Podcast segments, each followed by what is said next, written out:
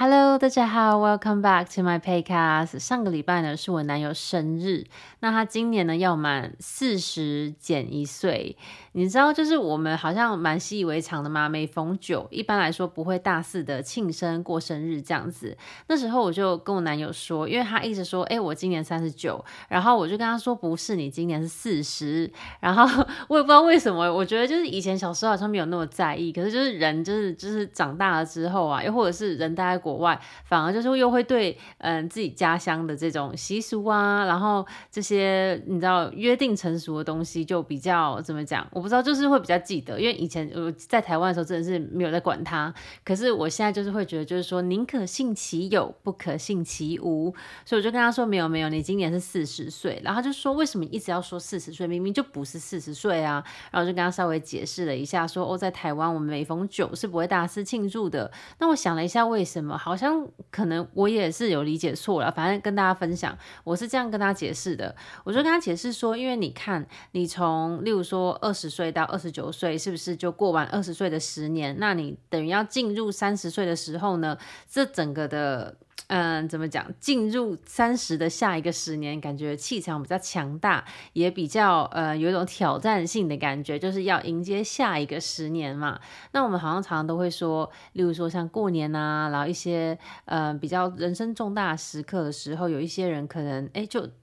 走不到那个时候，就是嗯，例如说，常常很多时候，像是在过年之前啊，就可能会有一些长辈们过世这样子的。然后我以前我妈都会跟我说，就是因为就是嗯，他们没有办，他们没有办法走到那下一个新年这样子，所以说很多时候就是会在过年之前，就是会有一些这样子的消息。然后我就想说，哦，OK，所以我就一直是理解成是这样子，就是所以说，嗯，每逢九的话，我们就低调庆生。这样子，或者是就直接是直接加整数，你知道，直接变成是四十岁这样子。然后我就跟他解释了这件事情。然后有时候就想想，就觉得嗯，对，你知道，就出国至今已经十年了。然后常常有时候都会会要去跟一些朋友啊，或者是你知道不是台湾来的人，就跟他们解释说一些我们的文化、我们的习俗。那我就觉得，哎，其实这方面我也还蛮算蛮。怎么讲？文化推广大使，文化推广大使，就觉得自己这方面也觉得也蛮熟练的了。我还记得前几年的时候，我朋友就说什么很白目，然后她男朋友刚好是有在学中文的，他就说嗯，白目是什么意思？因为可能字面上听不出来嘛。结果我朋友就嗯，可能瞬间也不知道该怎么解释，然后我就跟他说，你这个人很白目的意思就是说你眼睛的眼白的部分太多了，根本就看不清现在正在发生什么事情，然后不该说。说的话一直说，嗯，不该不该做的事情一直做，这样子就会很白目，因为眼白地方太多了 啊，眼珠子的地方呢很小，所以没有办法看清楚，没有办法呢去，你知道，read the room，英文是这样讲，就是没有办法读懂空气就对了啦。然后我朋友就跟我说，你很厉害呀，你连这个也可以解释得那么好。我说不是，因为就很多时候就是会需要去解释这一些东西。还有上个礼拜呢，跟男友的家人一起庆生嘛，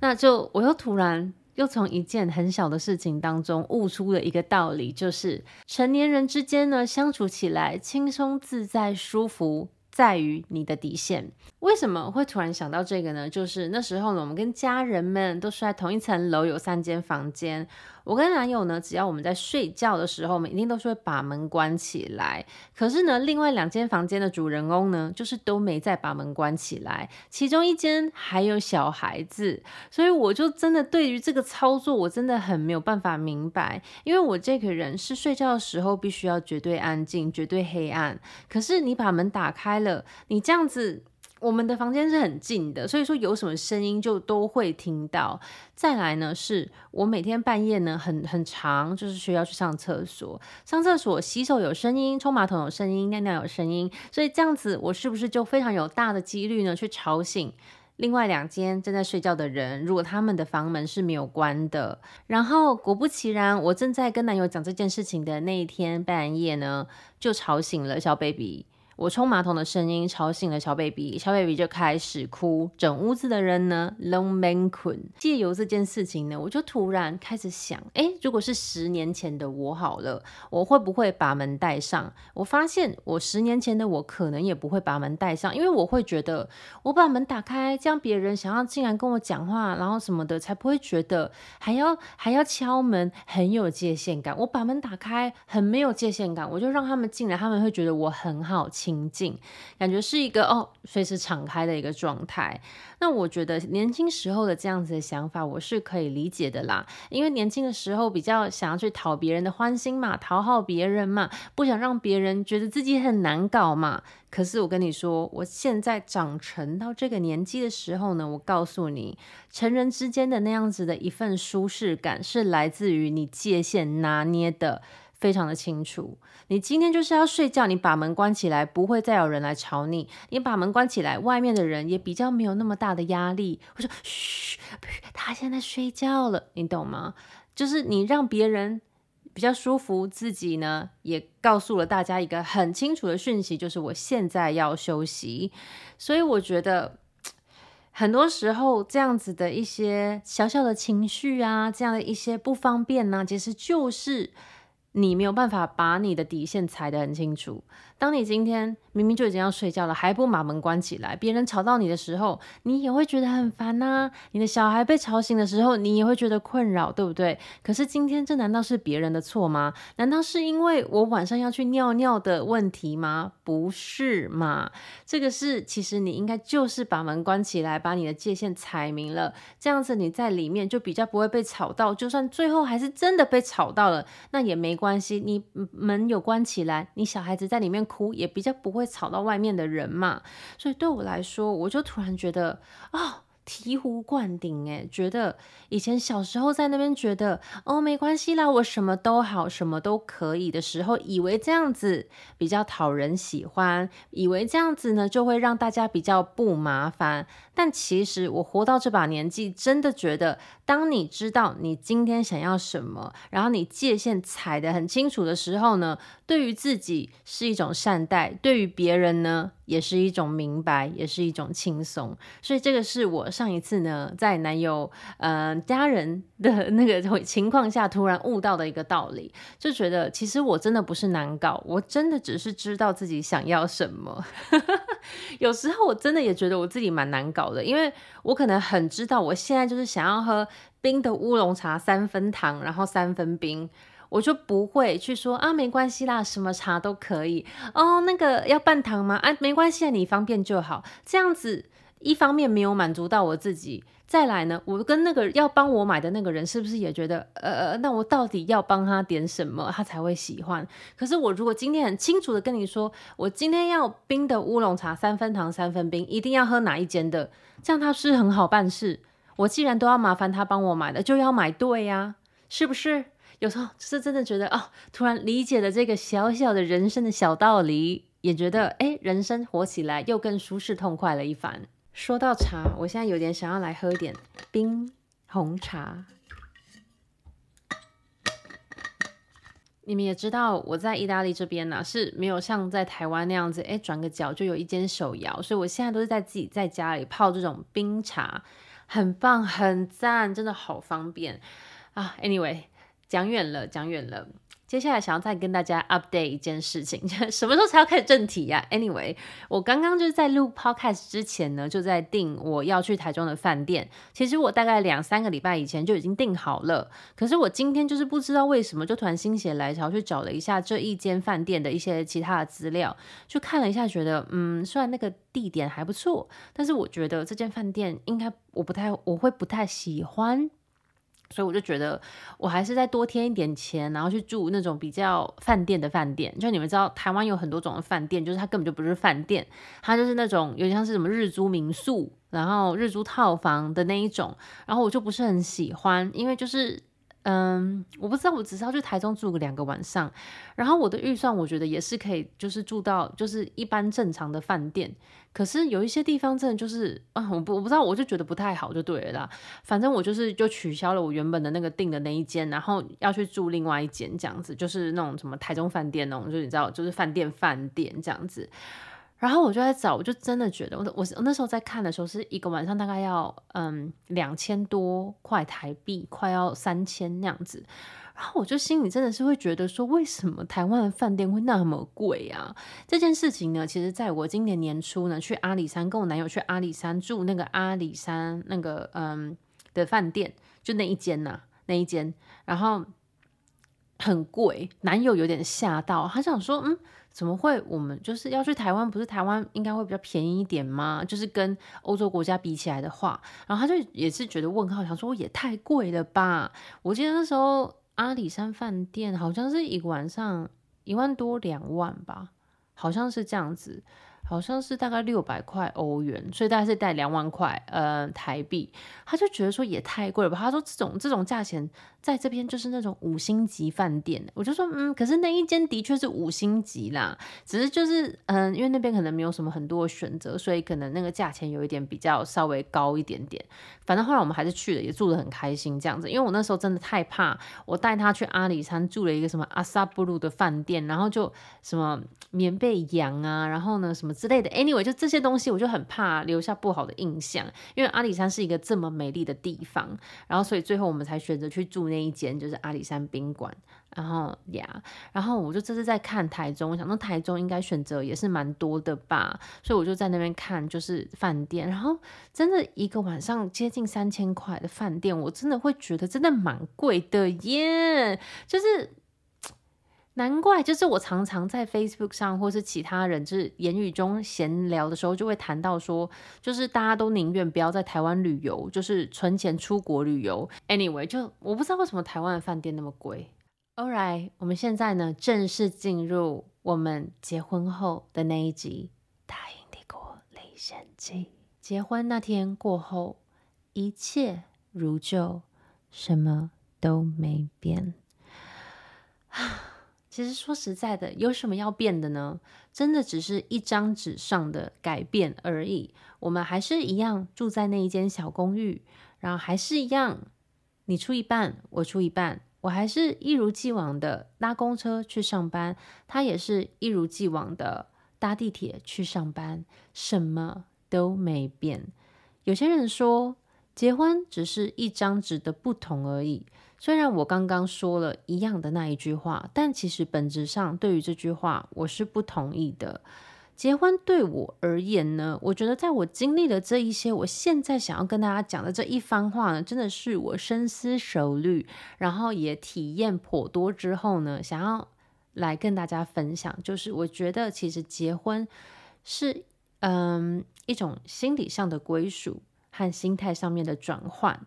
那要怎么样达成心理上的归属、心态上的转换呢？因为其实说实在的，在我那时候去登记完之后的当下，我是没有心理上的归属，也没有心态上面的转换。唯一的不同呢，就是我要去办签证，大概就是这样子。所以要怎么样才会有结婚上会有心理上的归属、心态上面的转换呢？其实我觉得是仪式的意义，就是我们会办。嗯，婚礼的仪式嘛，宴客啊，不管是有没有真的是请吃饭还是什么，还是说只是去观礼等等那类的，我觉得这个就是仪式的意义。我这边所说的仪式呢，不是说那种富丽堂皇、做面子啊，让你的父母啊，让你的阿公阿嬷啊觉得啊，就是啊。这是我孙子啦，在在哪一间饭店吃啊，几星级的啦，一个人要多少钱？谁谁谁包红包包多少？不是不是不是这一种，不是这一种。我所谓的仪式呢，是一个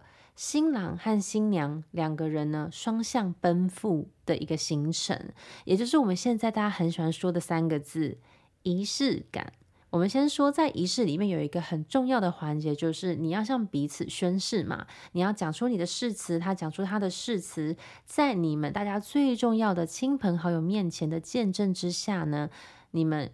嘴里说出了这样子的一个誓言，决定呢陪伴彼此到老，无论呢有什么样的嗯难关在前头，你们都愿意携手一直走下去，这是最重要的一个仪式的过程嘛。然后。为什么说出你的誓词，我觉得是这么的重要呢？你们有没有常常听人家说，你决定要做一件事情的时候呢，你要讲出来？还有在电影里面，师姐常常看到，要做一件比较有挑战性的事情的时候呢，女主角都会对着镜子里面的自己喊话：“你可以的，你可以做得到的，你是一个有自信的女强人。”是不是都会把这件事情说出来？因为我告诉你，我相信，当你今天很多事情还停留在你脑袋里面所想啊、所希望啊、所想象的啊，其实它只有一定的效力而已。但是，当你今天把这句话讲出来的时候呢，有点像是在向宇宙下订单，有一点像是讲给全世界的人听。虽然可能不是任何一个人有听到啦，但是你讲出来这个当下呢，You confirm it。你确认再确认，你讲出来，如果有错，自己可以及时纠正；如果没有错的话，给你打了一剂强心针。它是很神圣的一件事情，不一定要是结婚，你也可以是任何其他的事情。当你今天还在思考的阶段，跟你坐而言不如起而行的这样子的一个阶段的时候，决定要去做了，告诉自己，我今天要去啊面试，好好的表现。跟你只是在心里想说哦，我面试要加油，我面试要加油，这两种的程度跟这两种的这种嗯嗯承诺的意义呢是不一样的。而说誓词的这一刻的神圣呢，除了呢对于要结婚的本人。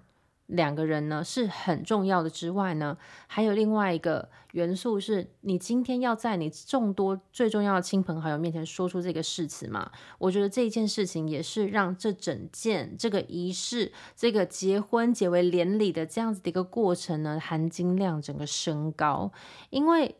你今天如果。不确定这个人你是不是想要共赴终生？你不确定这个人未来会不会是一个好的伴侣？你不会做这些事情吗？你不会去办了一个嗯结婚的这样子的一个场地，你还要去租场地，还要去找人家来布置，然后还要嗯一一发亲朋好友的那个邀请函，然后还要让全世界都知道你要结婚了，然后可能还会拍照啊等等。你不会去做这些事情吗？做这些事情的前置作业当下，有可能。你发现这个人根本不是对的人，我不想要跟他做这件事情。然后，但是当你今天已经就是你知道这么多麻烦了，然后你都愿意去做了，代表这个人在你心中真的是有一定的分量，让你愿意呢，就是在你最重要的人面前去许下这一个诺言。那如果关起门来，只有一个人、两个人听见这样子的诺言，这个朋友可能，嗯，见证人也不是多重要的朋友啊。那个在那边政府里面宣誓，嗯，那个誓词的那个人呢，可能你下辈子、这辈子你根本就不会再相见了。这个含金量是不是就少很多？因为啊，反正只有两个人知道，我反悔了就反悔了。跟在场有五十个你最重要的亲朋好友在现场听到你说出了这个誓词，这时候如果你想要反悔的时候，你是不是会想到，嗯，他们也听到了我的誓词，所以讲到这个，很多人说，诶，结婚只不过是一张纸的转换的这样子的讨论呢，我觉得其实是有一点把结婚的真谛、结婚的意义呢，和去政府 登记的这个文书的处理过程呢，有点混淆了。我觉得本质上这两件事情是完全不一样的。登记过后呢，想当然尔的，最重要的是赶快去把我的签证搞定。那时候呢，已经来到了十月、十一月了，而我的签证呢，在隔一年的二月就已经要到期了。所以那时候其实我还蛮赶的，我就赶快先上网上我们最喜欢的 government.uk 看了一下要申请什么样的签证呢，要多少钱呢？那时候呢，我选了一个去那个 Home Office，就是他们的移民署那边。嗯，本人办理签证，选了一个最优先、最快速的一个服务。那那个服务呢，整个这样加起来大概要两千多块英镑，接近三千英镑，所以等于是说十几万块台币，四三十二，对，十二万块台币就这样噗咻消失了。办个签证十几万呢，吓死人呢。而与此同时呢，我们终于买了一台电视。这件事情真的那时候对我来说，我觉得很大的一个一个一个算是怎么讲 milestone，嗯，里程碑。因为我从来在伦敦就都没有什么家具，永远都是租房子，租那种已经富有家具的。然后那时候我跟我男友，嗯，就两个人住在那一间，就是。One bedroom flat，然后就想说，好想要有一台电视，可以看电影啊，或是就是看一些电视节目等等之类的。所以后来我们就上 Amazon 看，就看到了一台 Samsung 的嗯电视，就决定买了。然后对我来说，这个是我第一件在嗯伦敦拥有的家具，就哎真的觉得说，哎哎登记完结婚了之后呢，哎好像可以开始做一些像是这种买家具啊，然后或者是一些比较有点好像准备要安顿下来的这样的一些购物，所以就买了一台电视，真的很很开心哦。电视我那应该算是我看过最新的电视吧，就是以往都是那种看家里旧旧的啊，或者什么房东有的旧旧的啊。可是那一台电视，哇，就是很薄啊，颜色很鲜艳，然后很大这样子。就很开心，而且那时候呢，我刚好有那个 Amazon Prime，所以呢，我就在 Amazon Prime 上面就可以看一些各种不同的美式影集嘛。那时候刚好有一个影集叫做《Ugly Betty》，是一部美剧。那部美剧我很爱看，我大概大学的时候就是一直追它，然后后来它完结的时候，我也是真的很难过。这个这一出美剧我真的好爱看，也很推荐大家去看啦。虽然现在看可能会有一点时代感蛮重的，不过剧情是真的还不错，有一点小小的 drama 这样子。然后我就一直在看那一部《Ugly Betty》，然后我男友那时候就一直跟我说什么：“你为什么一直看这部《Ugly Betty》？因为它里面那个女主角就很丑嘛，所以他就叫 Ugly Betty 啊。他就觉得那个女的真的很丑。结果有一天突然我在看《Ugly Betty》的时候呢，这个电视的荧幕竟然给我坏掉了。它坏掉的点就是说，它完全是整个就停住不动了。”然后那个画面就有一点点小小的，就是怎么讲，闭切这样子，就完就是坏掉，然后都没有反应啊，你把插头拔掉啊也没用。就变成那样子，就呃，我不知道发生什么事情了，所以我们就赶快联络 Amazon，跟他们说，哎，那个电视才刚来，大概嗯七天十天就坏掉了，这样子要怎么办？结果 Amazon 就跟我们说，他会换一台新的给我们，所以他就寄了一台新的过来，然后说我们到时候再把那台旧的寄回去就好了。OK，好，结果就要寄的新的这一台来嘛，那在寄来的过程中，想说一切都应该会蛮顺利的，结果那一天呢，他说，哎，已经送到了。It's delivered。我想说，OK，太好了，就回到家。嗯，东欧奇葩跟我说根本没有收到。结果再看了一下 Amazon，Amazon 它上面是写说，哦，送去你的邻居家了。那那时候我们家是住在五号，他就送去给四号，然后说什么四号的 David 签收了。我们赶快去邻居家问了一下说，说不好意思，请问你们有收到 Amazon 寄来就是给我们家，但是送到你们家的那个包裹吗？是一个电视。他们也说他们没有收到。我就觉得啊，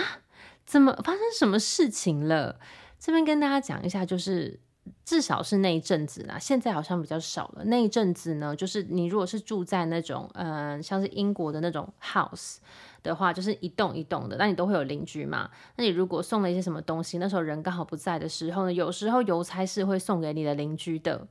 以前呢，好像就是会直接，不管你有没有说可以还是不可以，就会直接送。但是现在就是会说需要你同意，如果你没有同意的话，他们不能送。然后就是这件事情还蛮常发生的，所以。大家其实也是见怪不怪，但是呢，那时候我们觉得比较惊讶是，那是一台电视诶，那又不是一个什么小小的什么，我订一件外套然后送来小包裹而已。你扛一台电视去人家的家里很怪吧？而且那个应该会是很明显是一台电视，因为它的包装等等的。那你想，电视这个这个东西是值钱的东西，你送给邻居。你又很难去提防，你懂吗？那邻居如果不小心给你撞到了，那难道他要赔吗？这样他也很倒霉吧？又或者是有些人可能会就起了不轨之心，就把它偷走等等的。所以那时候我们还蛮惊讶，就是说，诶，为什么 Amazon 会就是直接送给我们的邻居？后来我们去跟我们邻居确认，邻居说没有，他们没有收到的时候，我们真的也是一瞬间就。慌了手脚，赶快联络 Amazon 的时候呢，Amazon 就是一直一直跟你说，就是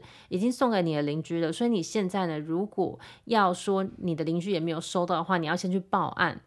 你没听错，叫我们要去警察局报案。这样子报案之后，他们才会受理，就是真的没有送去给我们的邻居，还是怎样，才会去呃再去检再去怎么讲，再回去看那个呃那个送货的人有没有一些什么问题。然后我们就觉得真的太扯了，而且那时候 Amazon 的客服超烂的，就是每一次我们打电话过去或者是在线上跟他们聊的时候，都是不同的人，所以你每一次跟他们讲的时候，你都要从头开始讲起，就这一整件事都要从头开始讲起。尤其是因为你每一次都是跟新的人讲嘛，所以说他其实每一次给你的答案都是差不多的。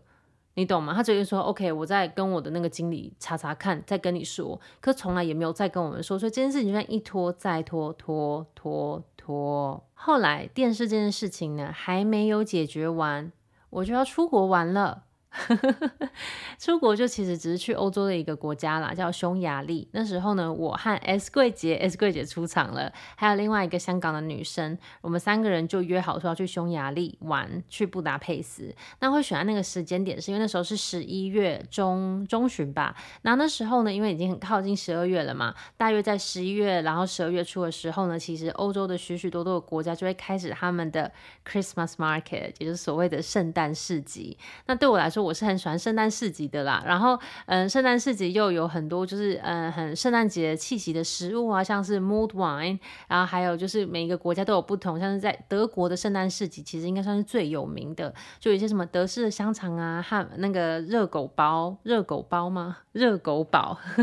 之类的等等这些东西。那时候我们会选择要去布达佩斯，其实是因为大部分主要的那种嗯什么法国啊，然后意大利啊、西班牙这些国家，其实我们都去过。那我们又身在英国，想要去一个比较稍微比较没有那么多人在去的国家，然后又觉得布达佩斯很漂亮。然后其实布达佩斯很漂亮这件事情呢，是全欧洲都知道，就是布达佩斯真的很美。我们那时候呢搭了 Ryanair，Ryanair 是一个廉价航空，然后在众多廉价航空当中呢，Ryanair 应该算是最最最最便宜的。我们就搭了 Ryanair，上了 Ryanair 之后呢，然后就有一群人一直在那边要换座位，就搞得吵吵闹闹的。然后因为其实说实在的，从伦敦到布达佩斯可能也最多两个半小时、三个小时吧，所以其实你就算是没有坐在一起也没什么关系吧。可是没有那一群那一家子的人啊，就一直在那。边换换换换位置，一定要坐在一起。OK，有一些人就很好心的跟他们换位置，然后他们就坐在一起。结果呢，他们坐在一起之后呢，整趟吵到不行，没停过。我说真的没停过，就是从他们坐下，然后广播完，然后就开始一直讲话聊天，而且他们不是就是。像我现在这样跟你们这样聊天而已哦，就是不是像这样子，他们是一群人，总共大概有六七八个人这样子，那他们就会横跨横跨那个走道嘛，那旁边还有后面呢、啊，他们在那边大吼大叫，那种说 No No you to get us No way，就就这这种你知道吗？在那边给我大狂聊，而且我们就坐在他们的前面。前面一排而已，所以说其实就是真的还蛮吵的。其实整趟飞机人大家都有点就是觉得真的是快要疯了，因为其实我说真的，我觉得大部分的人应该是默认飞机上是要。安静的，尤其是像这种短程的飞机，大家都不会太大声的讲话，除非是有小孩，那或者是那种长程的，因为长程的可能就十几个小时嘛，难免大家会有一些时间，通常都是吃饭的时候会会聊天一下或什么那类的。但我觉得，因为毕竟在飞机上，有些人要休息，然后大家都坐在那边，然后是一个很挤的空间，我觉得，嗯，有点 common sense 的人应该要知道，就是说在飞机上呢，除非你是有什么特别需要讲的东西，不然。大家就是一律就是保持安静，就算要聊天也不会聊得太大声。结果后来终于降落了，大家要下飞机的时候呢，那那一群人还在聊，还在大声讲话。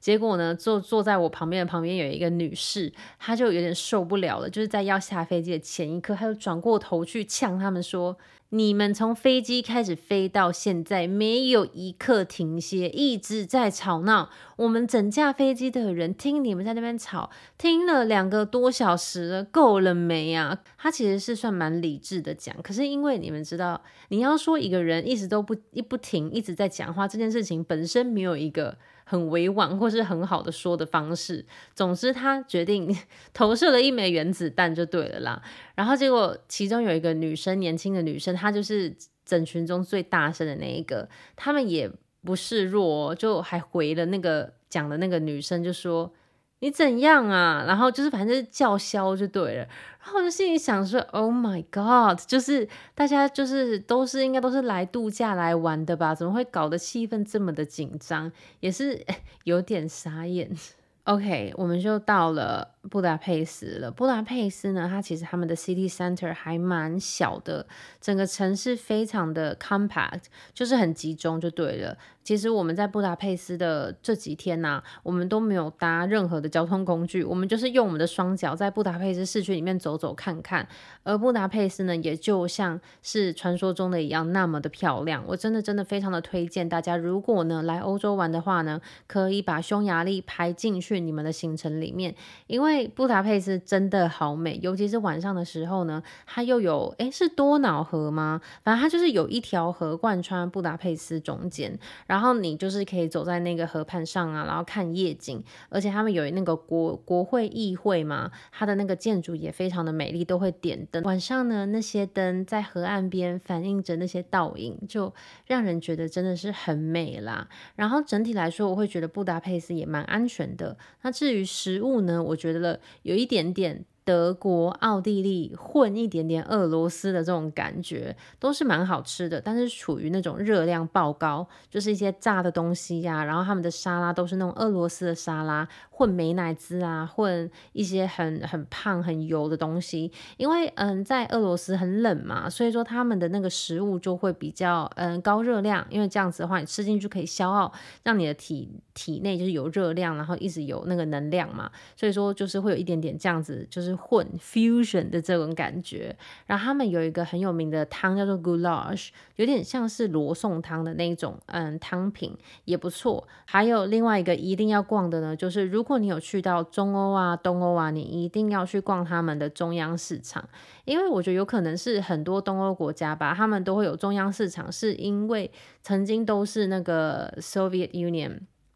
嗯，苏嗯苏联苏联曾经都是苏联的成员国，所以他们其实都会有一个嗯，就是那种共产主义的特色。那中央市场呢，算是每一个东欧国家都有的。那匈牙利位于中东欧的交界，所以它也是有这个中央市场。这个中央市场，我自己觉得逛起来也真的是蛮好玩的，因为它里面其实就是卖一些生鲜产品。可是呢，除了在一楼卖一些生鲜产品之外呢，其实你走到楼上，它会卖一些算是那种。传统的小物啊，围巾啊，手做的一些，嗯，就是小东西等等那类的，然后甚至还有一些比较有民俗特性的，因为每一个国家都会有他们的那种，嗯，比怎么讲，就什么衣服啦，或者是一些比较，嗯，带有地方特色的东西。其实这些东西你在中央市场就都可以看到。中央市场我自己觉得还蛮不错，还算是一个必逛的景点。那甚至呢，我刚刚说生鲜嘛，其实它里面也会有很像是我们那种夜市的小摊子，就会在里面。你可以吃一些小小的小吃啊，等等那类的。我觉得是一个是你要买一些纪念品啊，或者是想要体验一下当地的人吃的一些小吃，我觉得必去的一个地方就是中央市场。Anyway，讲到这边呢，某天呢，我们在布达佩斯的晚上呢，我们就决定要去体验一下夜生活。然后那时候我们就，嗯，有还有一个小插曲是那时候。跟我们一起同行的那个女生，她那时候好像就是正在情伤当中吧，然后我们就一直有点想要鼓励她，就是你知道不要再那么难过啦，或等等那类的。所以那时候我记得她在布达佩斯的时候就有开 Tinder，然后大滑特滑一番这样子。那时候就有滑到了一个当地的男生，所以当晚我们要去体验夜生活的时候呢，这个男生也在。就是那个男生有被约出来就对了啦，然后反正我记得那时候我是穿我的那一件 Moncler 的羽绒外套，结果呢，我们到室内到酒吧里面的时候，我就把它脱下来放在椅子上去点酒了，结果没有想到竟然有人想要偷我的外套，诶，真是个识货的人呢，结果还是那个男生就是。这吓阻了那个小偷，所以我最后蒙克的外套就是还是在我的身边，一直到现在，然后我就觉得还蛮感激。其实那个男生我觉得是个好男生，但是我觉得问题应该是在于当下的，嗯，我的那个旅伴，他没有不好，只是说我觉得有时候啊，女生啊受了一点情伤，或是心情正处于比较低潮的时候，会做出一些自我摧残的事情。你懂吗？就是 我不知道“自我摧残”这个字这样翻译有没有对，就是 self-destruct，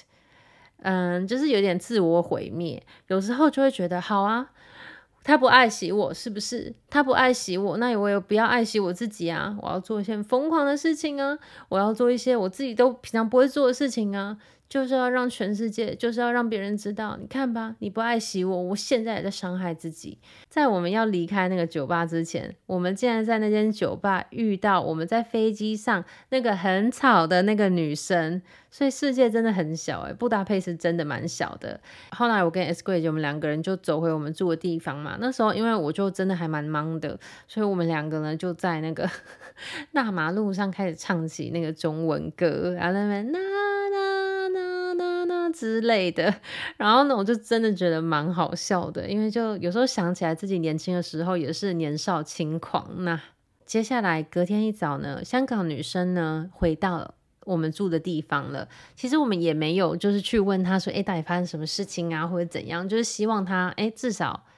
have a good time，就是至少还玩的还蛮开心的这样子。可是你知道吗？其实。其实很多时候，我们以为我们去做这些疯狂的事情，我们去做这些自我毁灭的事情，我们以为看。我也是很放得开，好不好？我玩得很开，然后怎样怎样的。可其实说实在的，我们内心还是受伤的。其实这种事情我之前不是没有做过，我也曾经有经过，所以我完全可以懂当时香港女生正在经历的那一段过程。就是当我们被背叛，然后心里难过，然后不知道该怎么办的时候，我们反而去毁灭自己，去去想要去证明自己也是看得很开、很放得下、拿得起、放得下，然后去做一些疯狂事情的时候，其实。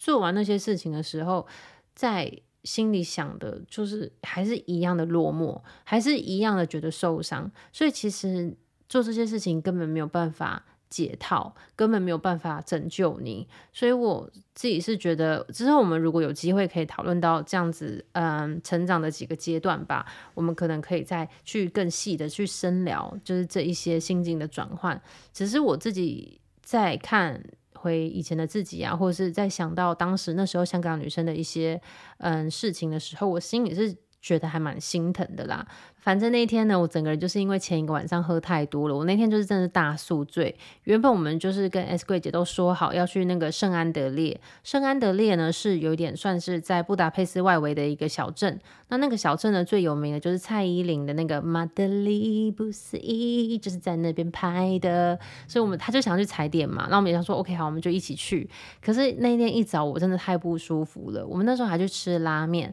然后去吃拉面的时候，我跟你说我在吃那个拉面，我整个人。真的就是哦，然后跑去厕所，门都还没来得及关上锁上，我就直接吐在那个马桶里面。所以后来我就跟他说，我觉得我没有办法跟你一起去圣安德烈了。所以我最后就跟那个香港的女生，我们两个人就回我们的嗯住宿的地方，我们就在那边休息了一个下午，这样子。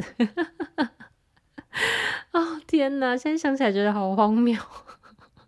这一次的旅行啊，其实算是我少数几次和女生朋友们一起出游。因为我自从和东宫奇葩开始交往之后，东宫奇葩基本上都会要我跟他一起去，嗯，holiday。然后我就比较少机会去跟一些其他的朋友一起出去旅行。然后我以前小时候也是一个就是 没有什么 界限的人嘛，就会就是就算是心里有想要跟自己的朋友去旅行，然后也会觉得说不想要错过和东宫奇葩一起可以旅行的机会。所以呢，我就是都会以东欧奇葩为主这样子。所以说这一趟在嗯布达佩斯的旅行，其实算是还蛮嗯蛮难得的一个经验。有时候现在想想都觉得哇，就是也都不知道什么时候还可以有下一次这样子女生之间的嗯旅行，就觉得还蛮还还蛮怀念，也蛮向往的啦。我们在布达佩斯好像就是三天还是四天吧，不长不短，可以把布达佩斯看得还蛮透彻的，然后玩得也很开心这样子。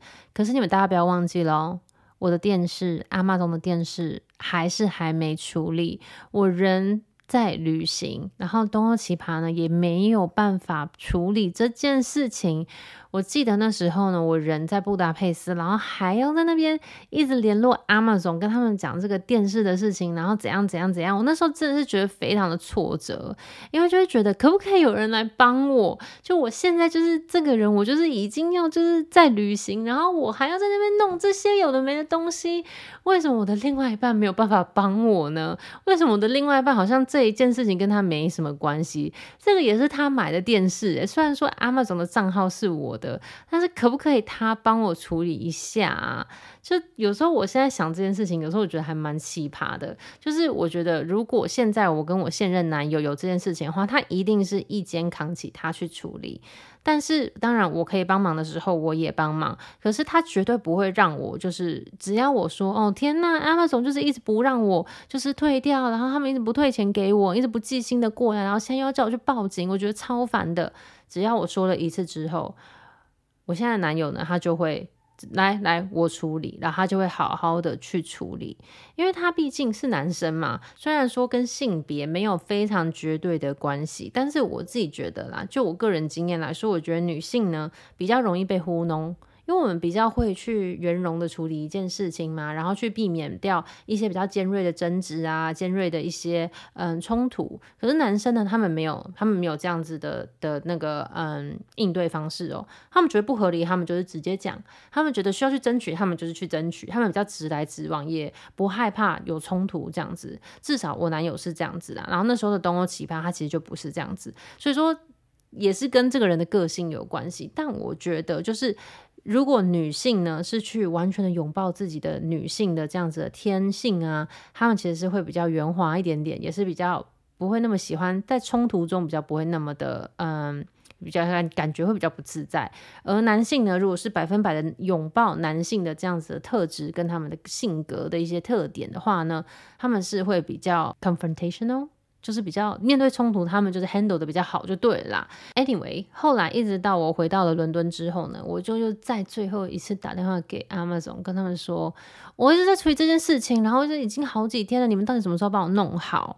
然后呢，他们还是一样糊弄我，给我一个随便的答案，说。We'll call you back，我们再跟你说。然后我最后也真的是没有办法，我真的太挫折了，我就真的很想哭，你懂吗？他说到底要怎么办？每一次联络他们，他们都说 We'll call you back，We'll get back to you。然后呢，结果呢，每次都不 get back to me。然后我就在那边等等等等等，我好想看 Ugly Betty。然后呢，东欧奇葩又是嘲笑说，就是因为你在看 Ugly Betty 的啊，你看那个那么丑的 Betty，然后你看电视就坏掉了吧？这个是电视的抗议，也在那边给我冷嘲热讽，在那边给我说一些白痴。实话，然后我就真的觉得很崩溃，然后就很想哭。就后来有一天呢，我就又跟那个东欧奇葩说：“这个电视到底要怎么样？”我在那个 moment 我已经是有一点快要就是理智线快要崩坏了。他才说：“哎、你现在对我那么凶干嘛？我看你跟 Emma 总讲电话的时候就没那么凶啊，你跟 Emma 总讲电话客气成那样，然后你现在对我那么凶是想怎样啊？你要吗？你这些话为什么不拿去跟 Emma 总讲？我就心里真的是觉得，到底是想要怎样啊？”我现在可不可以再对应一下我一开始在这个 podcast 讲的？我们登记之后呢，什么都没变，我们没有共同体的感觉。当今天我已经就是这么的挫折，然后遇到一件事情我自己处理不来，我在求救，然后我觉得很 frustrated，然后东欧奇葩会跟我说的是：“你对我那么凶干嘛？你去跟那种讲啊，你怎么怎样怎样怎样？”对我而言，就是我情绪的这样子的。嗯，起伏啊，对他来说，他不会觉得我要让我的另外一半生活更好一点点。他现在没有办法处理，他很难过。那我帮他，我有什么是可以帮他的？然后对我而言，我也只是觉得，就是说，因为我之前就跟大家讲过了嘛，因为我就是一个小弱女子嘛。当然有很多事情是我可以自己做的，但是我更希望的是，我以后的伴侣呢是可以和我一起分担。而当下呢，在我们。登记之后呢，遇到的第一件事情就是 Amazon 的电视，这个这个事件呢是没有照我想象的那样子的方向走的。我觉得我还是那么样的一个人，我觉得我还是那么样的孤单，那么样的无助。就算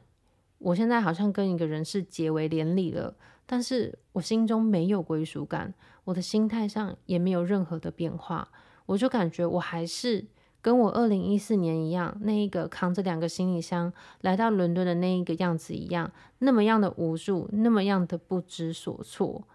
最后呢阿玛总最后终于同意给了我们退款，而我们呢，就再重新订了一台新的电视，也把旧的这一台电视寄回去了。新的这一台电视呢，一路没有问题，一直到我和东欧奇葩最后感情的结尾，这台电视呢都还是为我们两个人所用。而最后，Amazon 也告诉我们，当初说把那个电视呢投递给我们的邻居嘛，好像是投递的司机把电视偷走了。所以邻居说真的也是真的没有收到，然后他们的那个配送的那个嗯人呢，好像有一点点的诡异就对了。总而言之呢，最后我们还是得到了一台新的 Samsung 的电视，但是经过这一件 Amazon 处理嗯 delivery 的事情呢，我发现结婚的那一张纸呢，根本不代表什么，我还是一样那么的孤单。